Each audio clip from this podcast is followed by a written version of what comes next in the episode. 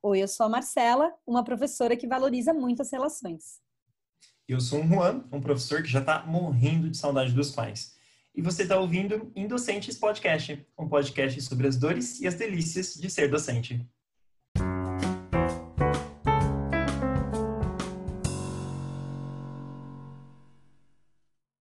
Acho que muita gente viu um meme que rodou bastante nas redes sociais, do menino de blusa xadrez, chapéu e bigode na festa junina virtual da escola. A irmã mais velha dele tirou uma foto e publicou com a seguinte legenda: Hoje eu tô só o meu irmão na festa junina virtual da escola. O semblante do menino era muito triste. Não tem como ser diferente. Festa junina é o lugar clássico da aglomeração. A tentativa de significar esses momentos e marcar a passagem do tempo é importante mas o efeito que essa mudança teve na gente e nas nossas crianças ainda vai precisar ser observado e estudado. No episódio anterior, a gente começou a fazer essa pergunta: a gente está trabalhando de casa ou a gente está morando no trabalho? E quais são as consequências da gente ter feito essa mudança tão grande na nossa vida? Para o episódio de hoje, a gente decidiu explorar qual é o efeito de trabalhar de casa ou morar no trabalho na cabeça dos professores. O que está acontecendo com a gente? Então a gente decidiu entrevistar a Adriana, que é psicóloga, professora e mãe do Miguel. Ela não pôde estar aqui hoje com a gente ao vivo, mas a gente mandou algumas perguntas para ela e a gente vai ouvir agora o que ela tem para nos contar.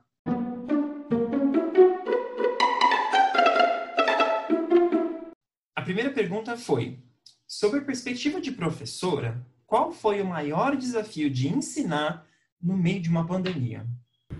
Eu, uh, nos últimos três anos, tenho dado aulas de inglês de uma forma que por si só já é bastante peculiar, bastante particular. Eu trabalho de forma absolutamente autônoma e eu dou aulas para profissionais da área da saúde. E basicamente o que eu faço hoje é ajudá-los nas preparações para apresentações em congressos internacionais. Então, é, a circunstância da pandemia ela acabou atuando em cheio naquilo que eu faço. Porque, por óbvias razões, os congressos internacionais em que muitos participantes eram esperados, que objetivava a aglomeração de muitos profissionais da área da saúde juntos, eles foram todos cancelados. Então, esse foi meu primeiro medo, esse foi meu primeiro pânico. É, será que eu ainda vou ter trabalho? Será que ainda vai ter o que eu faça diante de uma nova realidade que diz que as pessoas não podem mais estar juntas, não podem mais aprender juntas, trocar, ensinar, dividir, que é a proposta final de qualquer congresso. Mas enfim, depois desse primeiro susto, veio uma nova circunstância de enveredar para os artigos em revistas científicas, jornais de medicina, que foi como eu consegui dar manutenção para as minhas aulas. Então eu tive um primeiro alívio, que foi o sim, ainda tenho que fazer, ainda tenho trabalho. Mas aí a minha segunda pergunta foi como fazer esse trabalho. É, eu sou, eu, eu eu pratico a maternidade de maneira solo, digamos assim. Então, eu teria uma casa, um filho e uma novidade, que era dar aula só e única exclusivamente pela internet, aulas online. Então, o começo foi é, procurar por colegas queridos que puderam me dizer que plataformas usar, que puderam me ensinar como otimizar o uso dessa plataforma, como é, proporcionar para o meu aluno a sensação de que fazia sentido estar comigo online para o propósito que cada um trazia consigo. O começo foi super confuso e foi um aprendizado diário. Todos os dias eu aprendi um pouquinho é, mas é uma prática bastante solitária.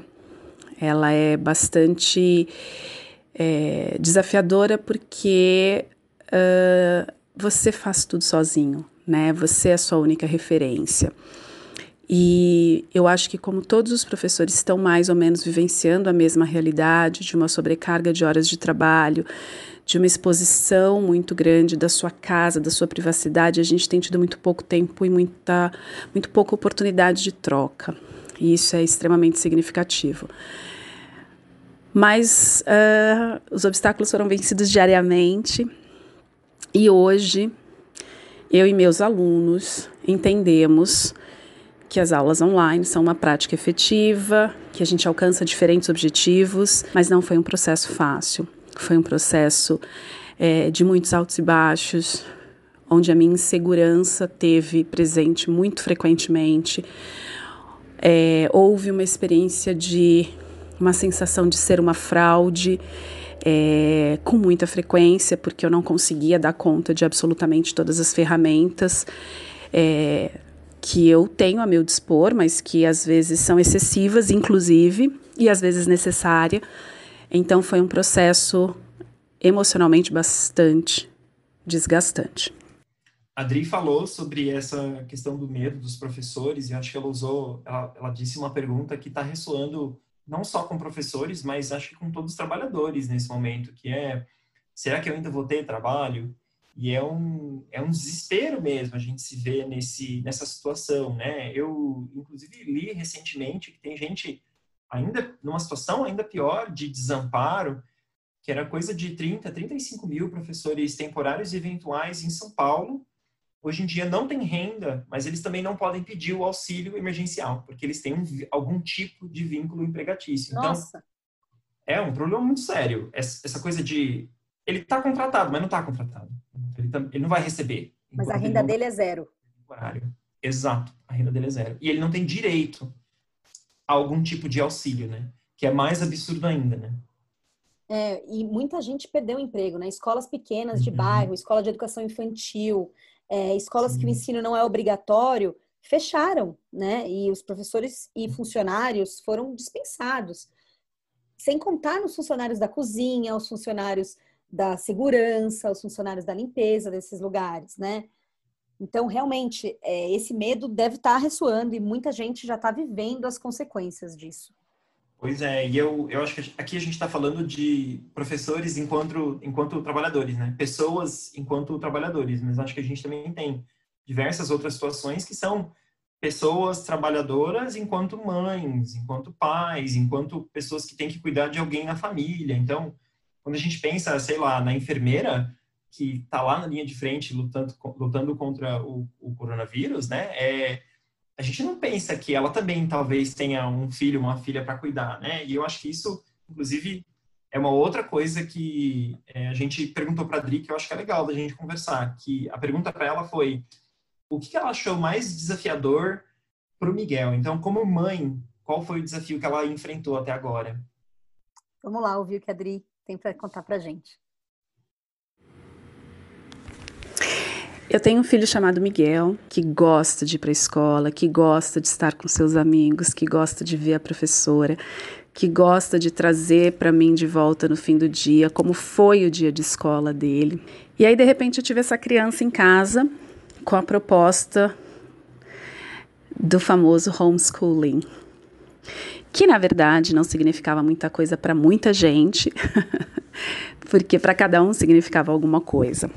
A primeira proposta foi bastante confusa e foi confusa do ponto de vista pedagógico, a escola ainda estava se adaptando, não se sabia se por quanto tempo, como fazer de forma efetiva, de forma produtiva.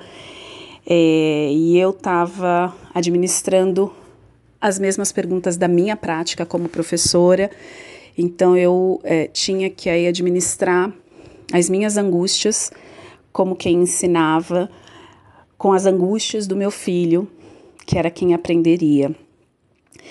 E aí eu experimentei de novo um turbilhão de emoções que variaram entre um absoluto desconforto no início, quando a proposta de aulas era muito distante do que eu acredito que pode ser bom. É, e aí eu tinha que gastar uma energia grande para isso, mas ao mesmo tempo eu tinha que estar presente como mãe e, e acolher essa primeira angústia que meu filho vivia, que ele não reconhecia muito bem, que ele nem conseguia nomear muito bem, porque ele sabia que ele estaria em aula, mas era uma aula que ele fazia absolutamente sozinho num primeiro momento, então ele fazia uma série X de exercícios de cada uma das matérias e, e foi curioso porque naquele primeiro momento a gente precisou inclusive é, buscar por diferentes ambientes para ele fazer.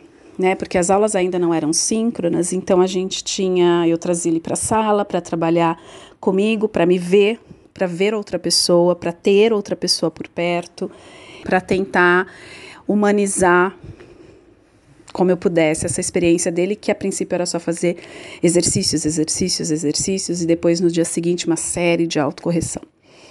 Quando a escola se ajustou a essa nova proposta, quando as aulas passaram a ser síncronas, quando depois de alguma é, explanação houve reuniões para que isso ficasse estabelecido, é, parte do, da minha angústia foi assim se dissipou mas foi só parte, né? Então eu tinha ali um horário, eu sei que ele entra às duas, eu sei que ele termina às seis, eu sei que ele tem X aulas por dia, eu sei a duração de cada aula, eu sei os intervalos, mas ele continua sem interação, né? Ele continua vendo pequenos quadradinhos na tela, é, e eu não sabia como é que isso seria para ele. Então eu tinha que me policiar muito para não levar para ele o meu sofrimento, porque aquilo ainda era muito angustiante para mim nos primeiros meses. Os dois primeiros meses foram muito difíceis. Então eu tinha que é, me controlar para não levar minha angústia para ele e aí ler como se fosse dele. E foi um exercício muito difícil. Então eu eu tomei a atitude como mãe de perguntar é, ao final de cada dia, eu tive que reorganizar os meus horários para estar com ele, para ele me tocar, para eu poder tocá-lo, para ele rir, para ele me ouvir rindo, para ele me ver rindo, para gente rir juntos, para gente brigar, para gente se incomodar. Eu acho que ele precisa disso, ele precisa de contato humano. Então eu fiz a escolha de diminuir um pouco a minha carga de trabalho e reorganizá-la para a partir das seis estar com ele. E o que eu faço é perguntar. E me esforço para acolher aquilo que ele me traz como resposta. Então, eu faço a pergunta clássica de como foi sua aula e tento realmente praticar escuta, né? Porque a minha, às vezes, foi muito distante do que eu pretendia que ela fosse naquele dia, muito melhor, muito mais difícil, muito mais tranquila. Mas eu tenho que estar ali perguntando e esperando que ele me diga como foi a dele. E hoje eu me sinto mais apta, mas ainda tenho muito que aprender, porque é, as questões reativas estão sempre ali presentes, né? Mas hoje eu acho que a gente se adaptou um pouco melhor. É, mudou completamente o nosso esquema de rotina, então temos horário para tudo, para que a gente consiga fazer tudo. Eu não tenho alguém que me ajude com as tarefas da casa, então é a tarefa da casa, é lecionar, é trabalhar com artigos, é compreender esses artigos, é traduzir esses artigos, é trabalhar com os médicos em cima desses artigos, é ajudar o meu filho nas, nos trabalhos de arte, é mandar os trabalhos dele, que são mandados de duas a três vezes por semana por e-mail para apreciação da professora, e a lidar com as minhas emoções. É, ser mãe de uma criança nesse momento é muito complicado. Eu acho que tem ainda uma experiência que eu não vivenciei, mas eu imagino ser muito pertinente, que é a de algumas mães que não conseguem é, efetivamente acolher a dúvida do filho. Sobre isso eu não tenho muito o que falar, porque como o Miguel ainda está no quinto ano, eu ainda consigo ajudá-lo na grande maioria das questões que ele me traz. Mas eu não sei como é que eu teria experienciado essa situação de ter uma pergunta trazida para mim e não ter recurso para responder ou não ter recursos para procurar por uma resposta. Eu acho que realmente seria muito frustrante.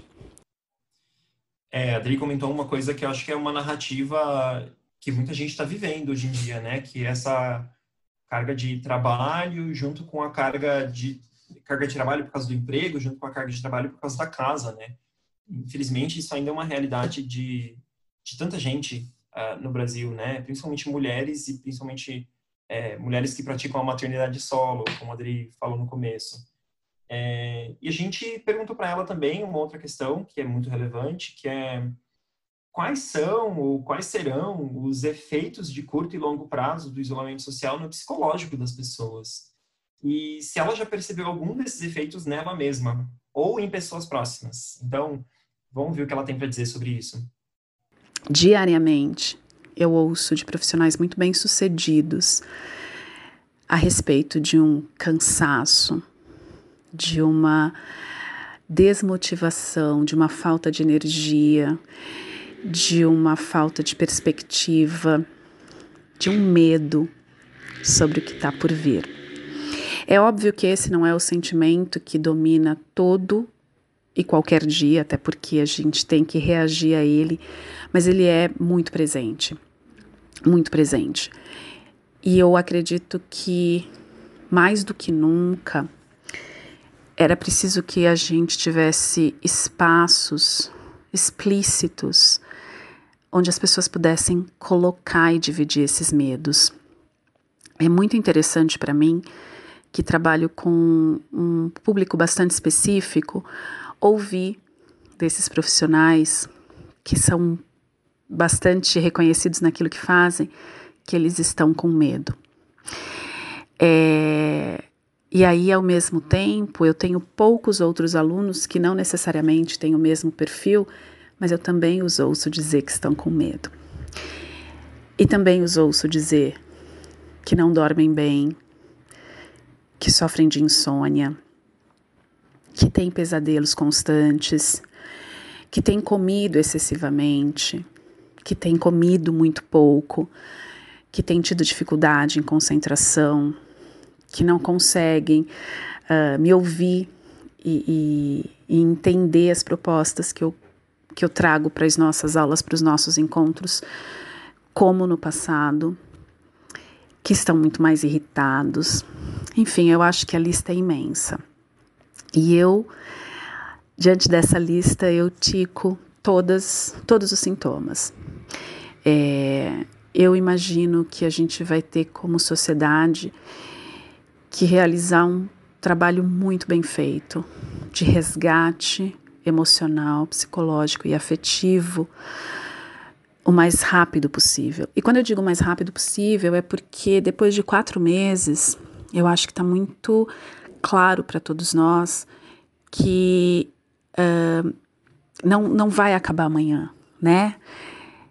E ainda que acabasse amanhã, não é possível apagar quatro meses de uma experiência em que você ficou completamente ilhado, porque você deixou de poder visitar quem ama, tocar quem ama, abraçar quem ama, beijar quem ama, em que você teve que administrar e desenvolver novas habilidades que a princípio não eram do seu interesse primário, mas que tiveram que se tornar para você dar manutenção ao trabalho, para você dar manutenção ao emprego.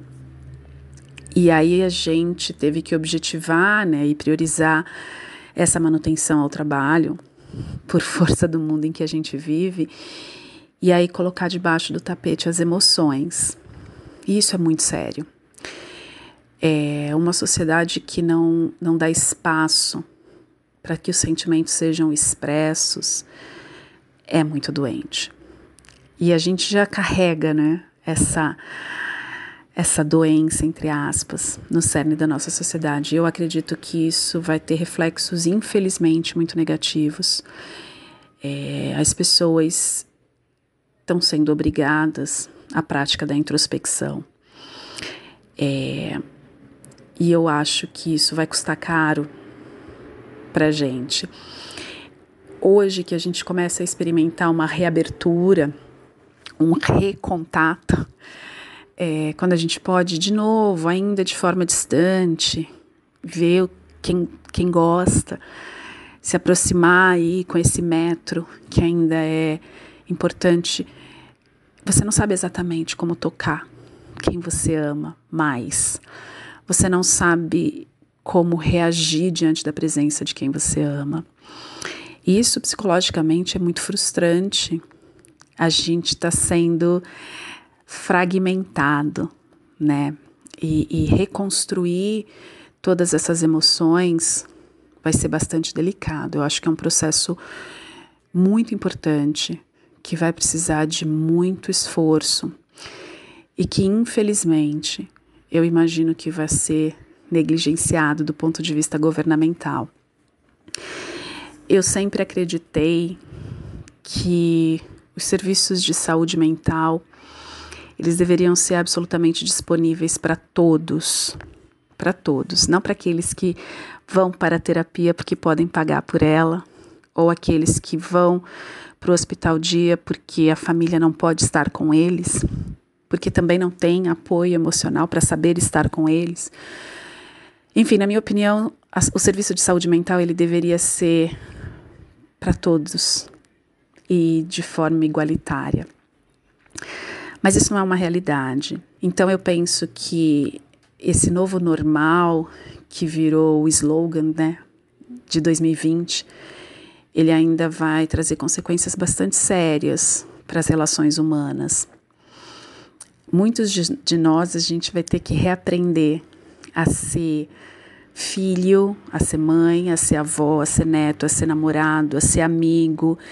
É, parece que não, mas quatro meses em isolamento e um isolamento que foi imposto porque não foi consequência de uma ação consciente. Ele simplesmente caiu sobre nós. A gente não teve tempo de digerir o que estava acontecendo. Não dá para negar que isso vai trazer circunstâncias muito delicadas. Eu espero estar errada, mas eu acho que muita gente vai deprimir, eu acho que muita gente vai experimentar sintomas de ansiedade, sintomas de estresse pós-traumático, uh, disorder, uh, eating disorders, uh, questões alimentares. É, eu acho que a gente vai estar tá bastante machucado emocionalmente e muito fragilizado para esse enfrentamento. Quando eu vejo nas, nos noticiários que a gente ainda tem algum tempo para essa circunstância e a gente tem que novamente aprender, eu sinto muito por todos nós, porque eu acho que vai ser um processo bastante delicado. Mas eu acredito que seja possível com um olhar carinhoso, com empatia, com respeito com menos julgamento, com menos arrogância, porque quando você se coloca no lugar do outro, minimamente que seja, você aprende um pouquinho a respeito dele. E quando você permite que o outro fique no seu lugar, você ensina para ele um pouquinho de você. E aí acho que as coisas ficam, ficam mais fáceis. Mas de um modo geral, eu penso que serão muitos os resultados ou as consequências desses meses em que o ser social, que é o homem, teve que ficar isolado. Eu acho que é muito importante a gente pensar sobre o quanto que tudo que a gente está vivendo agora gera um furacão de emoções com as quais a gente não está sabendo e às vezes nem mesmo podendo lidar. São coisas novas e a gente nunca passou por isso antes, né? Eu acho que o que a Adri disse sobre o quanto as pessoas estão irritadas e o quanto as pessoas estão vão passar ou estão passando por sintomas de ansiedade. Eu acho que eu vejo isso meio que explodindo aqui e ali, né? Eu acho que isso se expressa na raiva exacerbada que a gente sente, talvez por pessoas que não estão respeitando a quarentena, talvez por a raiva que a gente sente porque a gente foi no mercado e se sente mal por ter furado a quarentena. Acho que a gente vai ter que aprender a praticar a empatia com os outros e principalmente a empatia conosco, né? Que é essa coisa de entender as nossas necessidades e as nossas emoções e os porquês da gente fazer o que a gente faz. E acho que o que a gente pode fazer agora é talvez se preparar para quando a gente estiver lidando com esse futuro que é totalmente incerto, a gente não sabe nem quando ele chega. É, mas eu, eu acho que é uma discussão legal da gente ter. E eu espero que isso intrigue as pessoas que estão ouvindo a gente agora a iniciar essa discussão, seja com gente que mora junto, ou seja com um terapeuta. Que acho que é um bom momento para a gente sentar e se entender.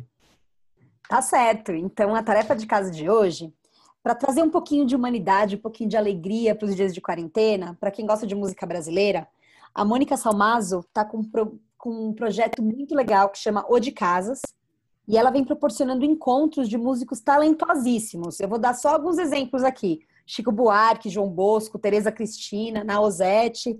E esses encontros têm uma sensibilidade e música muito, muito boa. Ele tem ajudado a trazer um quentinho para o meu coração. Eu espero que traga um quentinho para o coração de vocês também. E Rua, você tem alguma coisa para sugerir?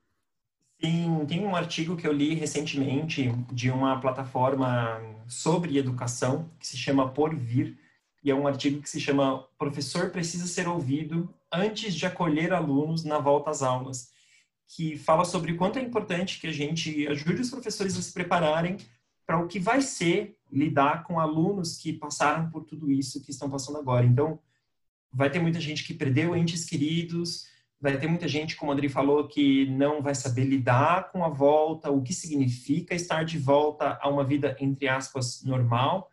Então, esse artigo discute um pouco sobre a importância da gente equipar os professores para lidar tanto com eles mesmos, com elas mesmas, com, quanto com alunos que eles vão receber nas salas de aula.